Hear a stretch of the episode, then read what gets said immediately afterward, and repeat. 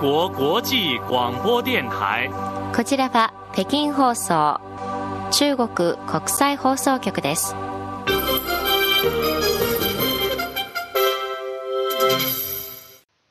こんばんは。ニュースをお伝えします。まず、主な項目です。習近平国家主席は、中国東方演芸集団のアーティストたちに変身しました。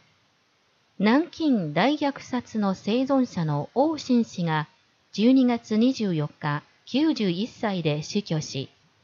登録された南京大虐殺の生存者は53人にまで減少しました。国産大型旅客機 C919 の第1号機が26日、100時間に及ぶ検証飛行を開始しました。以上はこの時間のニュースの主な項目です。はじめに、習近平中国共産党中央委員会総書記、国家主席、中央軍事委員会主席は24日、中国東方演芸集団のアーティストたちに変身し、第20回党大会の精神を深く勉強し、社会主義の強国の建設に新たな貢献をするよう激励しました。習主席は、今年は中国東方演芸集団の前身である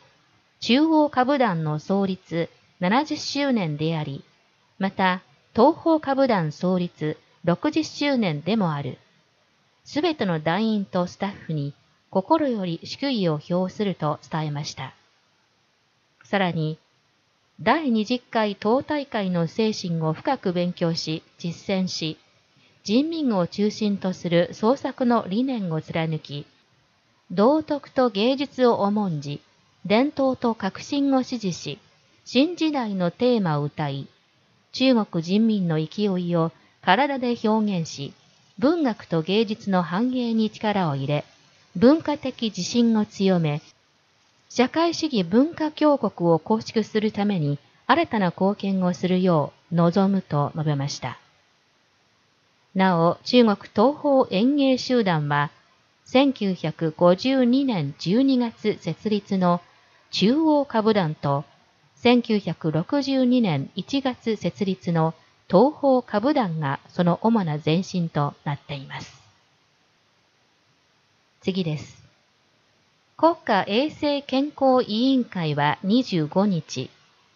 これまで公式サイトで行っていた毎日の感染状況の情報公開を終了することを発表しました。今後は中国疾病コントロールセンターが参考、研究目的のために感染状況について情報公開を行うとのことです。次のニュースです。中国侵略日本軍南京大虐殺犠牲同胞記念館によりますと、2022年12月24日、南京大虐殺の生存者の王新氏が91歳で死去しました。これで南京中国侵略日本軍被害者援助協会に登録された南京大虐殺の生存者は53人にまで減少しました。次に、国産大型旅客機 C919 の第1号機が26日、100時間に及ぶ検証飛行を開始しました。C919 の東方航空への引き渡しにより、国産航空機事業は、国産大型機の研究開発製造の段階から中国民間航空の商業運営の段階に入りました。東方航空はすでに C919 飛行部を設立し、民間航空 C919 パイロットの第一陣として経験豊富で技術に優れた24人を選抜しています。第一陣の乗組員チームやエンジニアの準備も整っており、東方航空は最強の人員と資源を C919 の運営確保に投入すると伝えられています。また C919 は世界初の機種であるため、東方航空は中国民用航空局の初期承認に基づき、100時間以上の空気検証試験飛行を実施し、航空機の運航安全性やメンテナンスの信頼性、各運航保証能力の検証と確認を行います。東方航空 C919 第1号機は、早ければ2023年春にも中国民用航空局の規則要求を満たし、旅客輸送の商業運営に用いられる見通しです。東方航空が第一陣として発注した C919 の残る4機は今後2年間で順次引き渡されます。次です。国務院物流円滑化活動指導グループ弁公室のモニタリングと総括データによりますと、12月24日、全国の鉄道貨物輸送は引き続き高い輸送量を維持しており、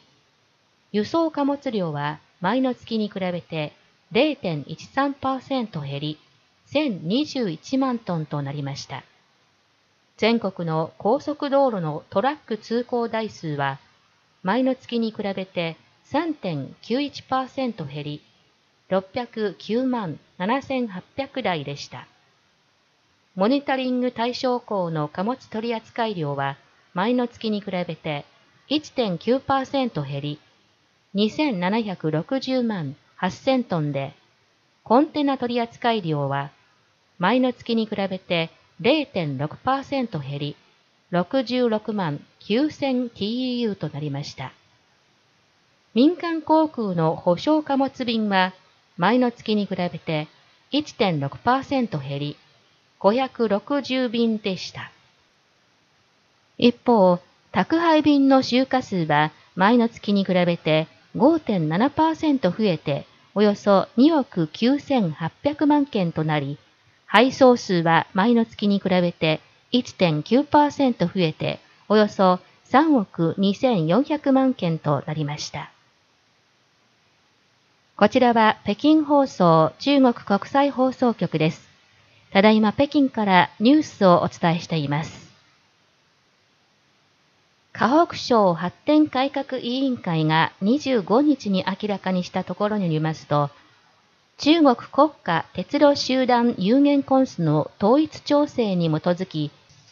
12月26日より新しい全国鉄道列車ダイヤが施行されることが明らかになりました。これにより、河北省の省都、石化総市と北京市は1時間で結ばれ、石化総市は首都から1時間の交通圏に入ったことになります。鉄道部門は従来の運行本数を維持した上で、石化層から北京西駅までの一部高速鉄道の運行時間をさらに短縮し、毎日往復各10本60分の直通列車を運行します。これにより、北京から石化層までの所要時間がさらに縮まり、通勤往来が便利になります。列車ダイヤの最適化調整は今後も続き、北京、天津、河北エリア内の多くの人々が、軌道上の北京、天津、河北発展のメリットを享受することになります。おしまいに、感染症の予防抑制政策の最適化や調整が進むにつれ、海南省では観光が先陣を切って回復する兆しを見せています。12月7日から12月18日にかけては、海南省三河市への中国国内の航空券の予約量が前の月の同じ時期に比べて8割以上増加しました。ニュースを終わります。担当はモーグンでした。